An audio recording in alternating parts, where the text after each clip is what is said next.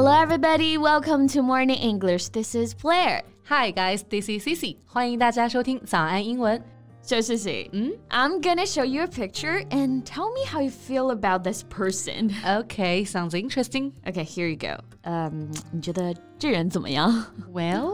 这个长得有点像孙悟空，毛发比较旺盛，是不是？是的。So what if I told you that he's a Nobel laureate and he's very much into Chinese culture? 哇哦，诺贝尔奖得主还热衷中国文化，嗯，那他这个形象瞬间高大不少哎，感觉不应该说孙悟空啊，应该是说齐天大圣。okay, fair enough. But what if I tell you he's now facing accusations of sexual harassment? What? Now I'm rolling my eyes. 所以说啊，第一印象还是蛮准确的。我就说这人看起来有一点贼眉鼠眼的，是吧？诺奖得主、中国迷、性骚扰，感觉这几个关键词看上去好像没什么关系啊，但是却真实的存在一个人身上，他就是今年的诺贝尔经济学奖得主 Philip Dybvig。是的，那这位看似德高望重的教授啊，是如何被指控性骚扰的呢？Let's find out in today's podcast. OK. 在节目的开始，给大家送一个福利。今天给大家限量送出十个我们早安英文王牌会员课程的七天免费体验权限，两千多节早安英文会员课程以及每天一场的中外教直播课，通通可以无限畅听。体验链接放在我们本期节目的 show notes 里面了，请大家自行领取，先到先得。嗯，那刚刚有提到啊，Deep Wig 迪布维格教授是今年的诺贝尔经济学奖的得主。嗯。He has won this year's economics prize for his research on bank panics. 啊，对，那诺贝尔奖获得者，刚刚我们就使用到了这个表达 Nobel laureate。首先，诺贝尔奖这个大家比较熟悉啊，Nobel Prize。那关键呢，就看后面这个 laureate。Yes, L A U R E A T E. So it means a person who has been given an official honor or prize for something important they have achieved。嗯，因为呢所做的重要的成就而获得了荣誉或者奖项。也就是我们所说的荣誉获得者、获奖者这个含义。Exactly。那最常见的搭配就是 Nobel laureate，然后这个单词重音啊是在第一个音节 laureate，千万不要读成 laureate。That's right. So the Nobel laureate is facing an inquiry by Washington University about allegations of sexual harassment by a former student. 十二月份啊，他刚领完奖，这位新晋的诺贝尔奖得者呢，就面临了性骚扰的指控。是的，inquiry，i n q u i r y，那这个单词呢有两个发音啊，you can either pronounce it as inquiry or inquiry, both are okay. But I personally prefer inquiry, stressing the second syllable. Yes, inquiry. Inquiry here means an official investigation. 表示呢，官方的调查。目前啊，Deepwig 因为性骚扰 （sexual harassment）。正在呢接受官方的调查。是的，事情的曝光还得从今年十月份诺奖公布开始说起。当时呢，国内的公众号一亩三分地就对 David 拿下经济学奖啊相关的话题发布了一篇文章。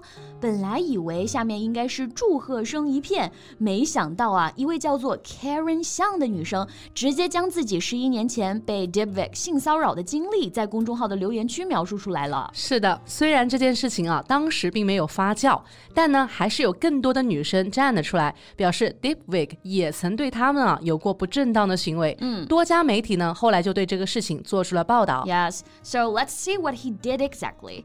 The research team has reached out to at least three former students to interview them about similar claims. Their complaints ranging from flirting messages to unwelcome kissing and touching. 没错。后来发现啊，被他骚扰的都是亚裔女性，他会给他们发 flirty messages，flirty。f l i r t y 作为形容词使用，表示呢轻浮的、调情的。据这些女生的爆料啊，Dybvig 会给她们发调情的短信，然后还有 unwelcome kissing and touching，还有一些让人不适的亲吻和触摸的动作。That's just so disgusting。最开始爆料的 Karen 香啊，也接受了媒体的采访，and here is what she said about the whole situation、mm。Hmm. He spoke Chinese and struck up conversations with Chinese girls. Then he keeps probing probing you with borderline friendly intimate moves, testing your boundaries. 呃，真的好恶心啊！因为会讲中文啊，所以呢，他总是 struck up conversations with Chinese girls，然后啊，不断的用看似友好但其实擦边的举动来试探你的底线，test your boundaries。 Yeah. 贝贝啊，你觉得“甜妹子”这个称呼很亲密吗？甜妹子，嗯，好奇怪的称呼啊。嗯我觉得看谁叫吧，女生之间好像还行，男女之间的话确实挺暧昧的。对，反正老师发给学生肯定是不合适的了。嗯根据啊 Karen 香的描述，the professor started sending her emails calling her 甜妹子。 Ew. And that's not the end of the story. One day, she said, he invited her to his office to give her a box of chocolate.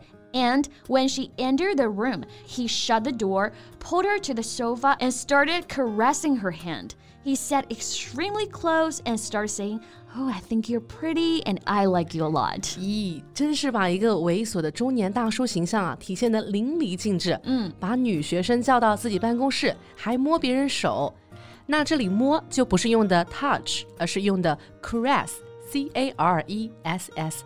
It means to touch somebody or something gently, especially in a sexual way or in a way that shows affection.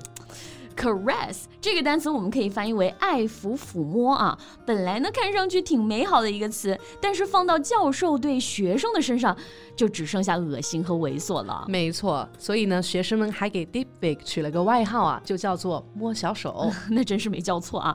那除了摸小手，他还爱挨着别人坐很近，进行言语上的骚扰啊！我喜欢你，你好漂亮。咦，你说当时学生怎么没有告他呢？哎，首先他骚扰的都是留学生吧，本来就人生地不熟的，然后对方呢是德高望重的大教授，自己又势单力薄的。是的，所以呢，很大情况下只能忍气吞声了。教授这边呢，目前有什么回应吗？ Well, he did not respond to calls or emails requesting comments. His lawyer said the professor never had any improper physical or verbal interactions with students and has been devoted to teaching for more than 30 years. 反正就是死鸭子嘴硬，不承认呗。嗯，不过啊，不管怎么样，目前华盛顿大学已经开始正式调查了，相信啊，不久之后就会有后续的更新。是的，那大家对 对这件事情有什么看法呢？欢迎在评论区给我们留言哦。So that's all we have for today. So thank you so much for listening. This is Blair. This is Cici. See you next time. Bye. Bye. 今天的节目就到这里了。如果节目还听得不过瘾的话，也欢迎加入我们的早安英文会员。成为会员，您就可以无限畅听我们每天一场免费的中外教直播课，以及两千多节原创系统课程了。今天我们限量送出十个七天免费试听权限，试听链接放在我们本期节目的 show notes 里了，请大家自行领取，先到先得。This podcast is from Morning English. 学口语就来早安英文。